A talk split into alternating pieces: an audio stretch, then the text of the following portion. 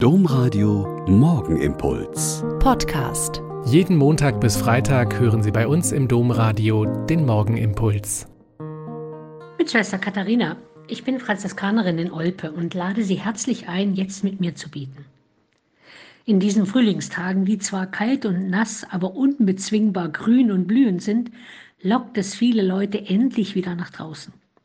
Nach diesem gefühlten Dauerlockdown und sogar noch Ausgangssperren will man raus, raus an die frische Luft, an die Sonne, auf neue, weite Wege.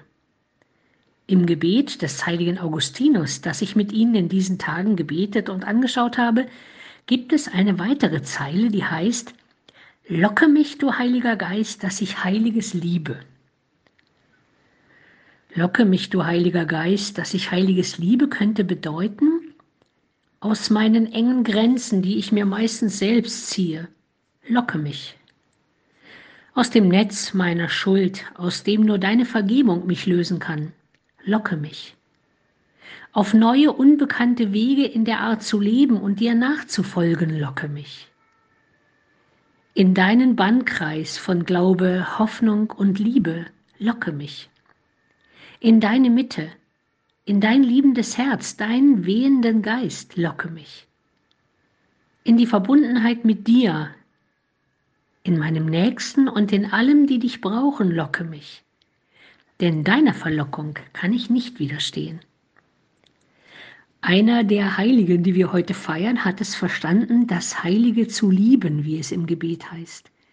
Der heilige Hermann Josef von Steinfeld wurde von seinen armen Eltern ins Kloster zu Bildung und Erziehung gegeben und hat später als Priester und Mönch besonders in der Seelsorge für die Schwesternklöster der Umgebung gedient.